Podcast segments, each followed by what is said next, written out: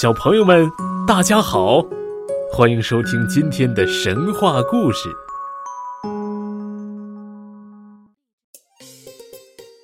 ——年的传说。在太古时期，有一只凶猛的年兽，它居住在深山密林之中。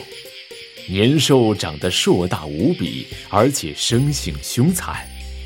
只要谁惹了它，它一定会张开它那血盆大口，一口把它给吃掉。同时，年也很懒，它喜欢睡大觉，一睡就是三百六十五天。当他从梦中醒来的时候，总是感觉肚子里咕噜咕噜的叫个不停。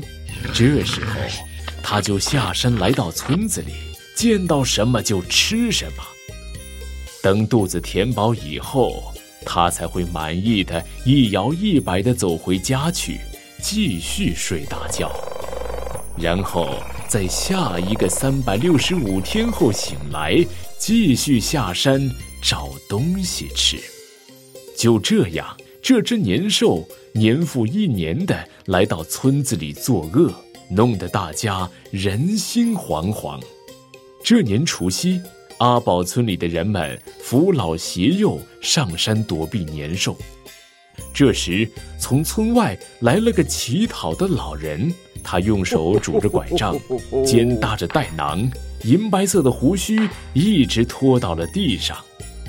小兄弟。你能让我这个孤苦无依的老人借宿一晚吗？老人捋着胡须，笑眯眯地说。阿宝吃惊地望着这位乞讨的老人说：“老人家，难道你不知道今晚可怕的年兽要过来吗？”谢谢你，好心的年轻人，有我在，今晚你什么都不用怕了。说着，老人从肩上。放下了袋囊，又从里面抽出两张长长的红纸，来，你把这两张纸贴在门上。阿宝按照老人的吩咐，将两张红纸对称地贴在了门的两边，然后搀扶着那位乞讨老人进了屋子。我这里还有两支蜡烛，一会儿天黑了，你就把它们点燃吧。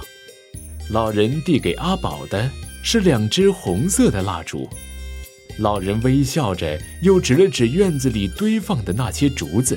好心的年轻人，我感觉有些冷，不如把那些竹子烧起来，给我取个暖吧。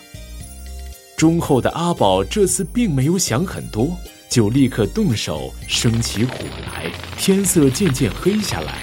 年兽从深山里窜了出来，他大摇大摆地走进村子。这村子连一个人也没有，不禁皱起了眉头。年兽在村子里东闻闻，西嗅嗅，最后他惊喜地发现，味道是从阿宝家里飘出来的。于是他飞奔着朝阿宝家奔去。这户人家可真奇怪。他家门上贴的那两张红红的东西是什么呀？看得我头晕晕的。年兽向后倒退了一步，接着他透过院墙看见屋子里闪烁着两点红光，那红光一跳一跳的，就像一只怪兽的眼睛。年兽浑身一颤，原来。年兽错把点着红蜡烛的房子看成了比他还大的怪兽。这个时候，院子里又传来了噼噼啪啪的炸响声。年兽浑身站立起来，再也不敢往前凑了。他转身撒腿就跑。老人和阿宝看见年兽惊慌失措的样子，顿时哈哈大笑起来。老人乐呵呵地笑着说。我是天上的神仙，这次专门来帮助你们对付年兽的。现在这只野兽已经被吓跑了，你们以后每年都用这个方法来驱赶它，然后开开心心的过个快乐除夕吧。说完，老人不见了。第二天，是正月初一，避难回来的人们见村里安然无恙，十分惊奇，大家一起拥向阿宝家。只见他家门上贴着红纸，院里有一堆未燃尽的竹子，仍在噼啪作响。屋内两只红蜡烛还在发着余光。欣喜若狂的乡亲们为庆贺吉祥的来临，纷纷换新衣、戴新帽，到亲友家道喜问好。从此，每年除夕，家家贴红对联，燃放爆竹，户户烛火通明，守更待岁。